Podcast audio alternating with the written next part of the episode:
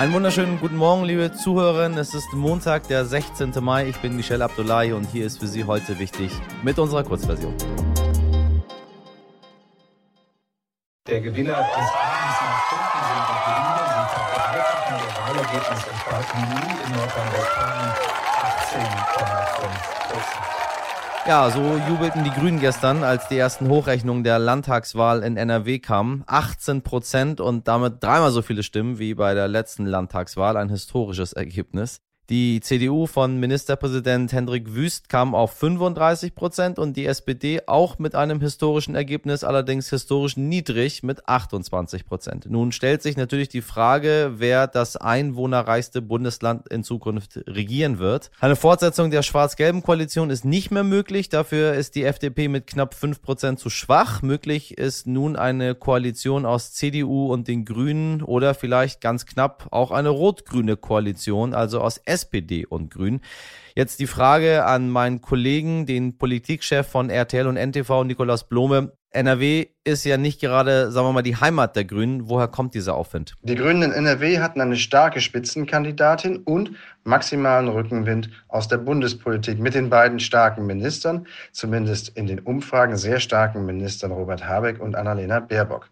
Dieses Profil haben die Grünen in Nordrhein-Westfalen geschickt genutzt und offenkundig war es ihnen, ist es ihnen in der Opposition geglückt, ihre desaströse Vorstellung in früheren rot-grünen Landesregierungen vergessen zu machen, weshalb sie jetzt sich fast verdreifacht haben.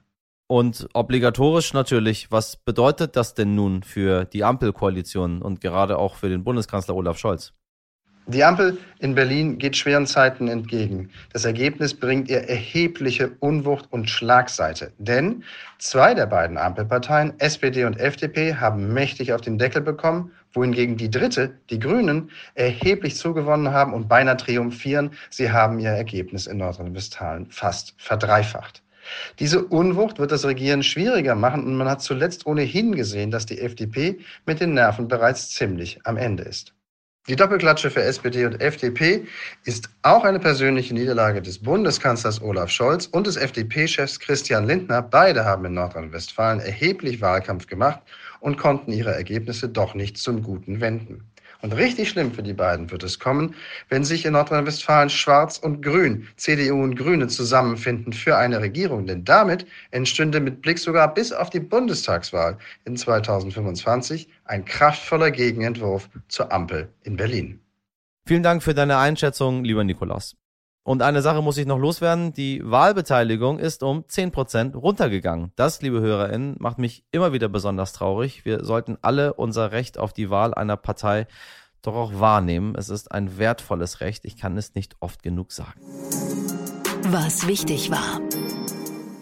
Traditionell hier ein kleiner Blick auf die letzten Tage.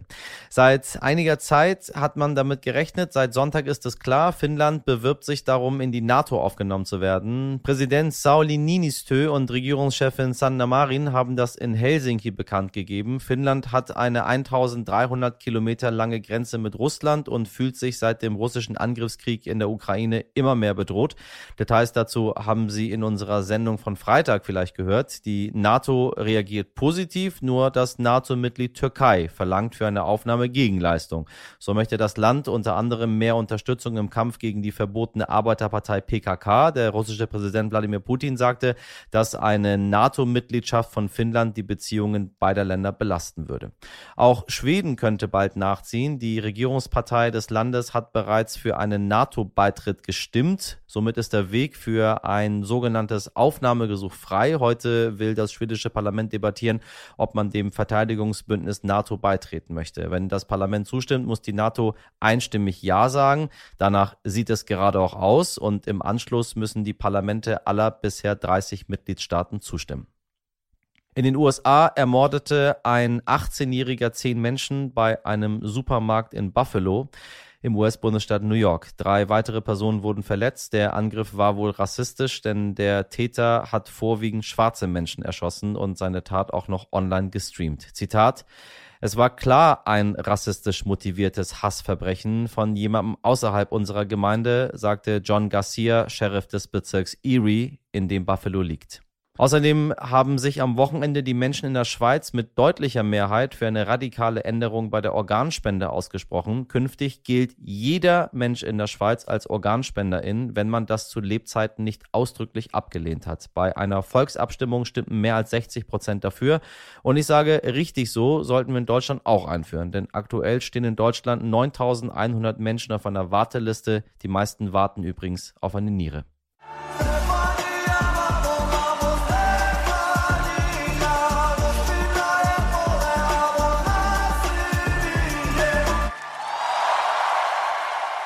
Mit diesem Song, Stefania, hat die ukrainische Band Kalush Orchestra den 66. Eurovision Song Contest gewonnen. Damit findet der ESC 2023 in der Ukraine statt. Ein starkes Statement. Deutschland ist übrigens auf dem allerletzten Platz gelandet mit gerade einmal sechs Punkten.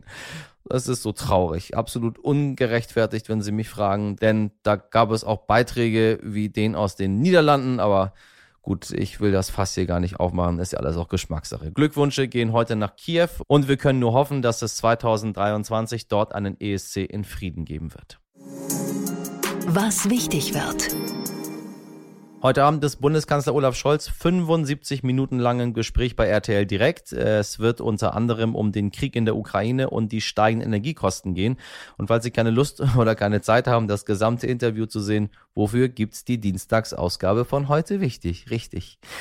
Ab Dienstag wird bei den 75. Filmfestspielen in Cannes wieder die Goldene Palme verliehen. Mitte der Woche treffen sich die G7, die sieben wirtschaftsstärksten Industrienationen unter dem Vorsitz Deutschlands. Am Wochenende waren die AußenministerInnen dran. Diese Woche sind es dann die Finanz- und EntwicklungsministerInnen sowie die Gesundheitsminister. Außerdem könnten am Mittwoch die Tarifverhandlungen um soziale Berufe zu einem Ende kommen. Sie werden es insbesondere dann mitbekommen haben, wenn sie kleinere Kinder im Kita-Alter zu betreuen haben haben. Ende März haben Verdi und der Beamtenbund DBB in Potsdam schon mal keinen Kompromiss gefunden. Seitdem haben Zehntausende Beschäftigte im Sozial- und Erziehungswesen immer wieder gestreikt. Mal sehen, ob es dieses Mal hinhaut. Einmal schütteln, liebe HörerInnen. Wir springen von der kurzfristigen Zukunft diese Woche quasi in die langfristige Zukunft. Vor lauter Corona, dem Krieg in der Ukraine und ganz vielen anderen Baustellen wird doch die größte Krise, die uns noch sehr, sehr, sehr, sehr lang begleiten wird, immer mal wieder vergessen. Deshalb schauen wir heute auf die Klimakrise. Und dafür ist der beste Wettermoderator Deutschlands bei uns. Das ist kein Scherz. Er hat diesen Preis tatsächlich bekommen. Sven Plöger. Er ist studierter Meteorologe und moderiert seit 20 Jahren das Wetter am ersten. Aber er schreibt auch schlaue Bücher über die Klimakrise und genau darüber darf ich heute mit ihm sprechen. Ein schönes Gespräch. Viel Spaß damit. Mein lieber Sven, ich grüße dich ganz herzlich. Michelle, ich grüße dich zurück. Hallo. Seit, seit 30 Jahren, seit 30 Jahren ist die Rede von der großen, großen Energiewende. Jetzt mal wirklich ganz real. Wie weit sind wir? Wir sind natürlich weit hinter dem, was wir eigentlich wollen. Aus Klimagesichtspunkten bin ich ja diplomierter Meteorologe, ich habe es mal studiert. Irgendwie ganz entsetzt. Vor 30, 40 Jahren hat uns die Wissenschaft, genau wie du sagst, sehr genau gesagt, äh, wo wir stehen und was wir in Zukunft zu erwarten haben. Und seither ja. passiert da relativ wenig. Wir sind, das ist wohl eine menschliche Geschichte, wir hängen einfach hinten dran, wir fangen an, uns die Welt schön zu reden, hoffen, dass der Kelch an uns vorüberzieht. Wenn man aber genau nachguckt, was die Wissenschaft gesagt hat vor 30, 40 Jahren. Ich lese öfter mal noch alte Zeitungen von 1990, ne? die habe ich dann noch so rumliegen, ja, ja. Ne? die liegen dann zu Hause da. Ja. Da gucke ich da rein und denke, Mehr Starkregen, mehr Hagel, mehr Trockenheit, mehr Dürre. All diese Dinge, die wir heute erleben, Gewitter und diese Dinge, Murenabgänge und so weiter. Und dann kümmert mich das schon sehr, wie passiv wir seither gewesen sind. Wir reden sehr viel drüber, wir zerreden sehr viel und dann bleiben wir oft auf dem Stand, äh, dass wir viel zu wenig tun. Ich danke dir sehr für das Gespräch, Sven. Ich danke dir, Michel. Na, liebe Hörerinnen, haben Sie genauso an den Lippen von Sven Plöger gehangen wie ich, dann kann ich Ihnen nur empfehlen, hören Sie sich die lange Version an, denn dort erwartet Sie nichts weniger als eine Idee, wie man die Klimakrise aufhalten könnte. Nochmal Ideen sowie Lob und Kritik schicken Sie gerne an heute wichtig at stern.de. Ich wünsche Ihnen einen wundervollen Start in diese Woche. Machen Sie was draus. Bis morgen, Ihr Michel Abdullahi.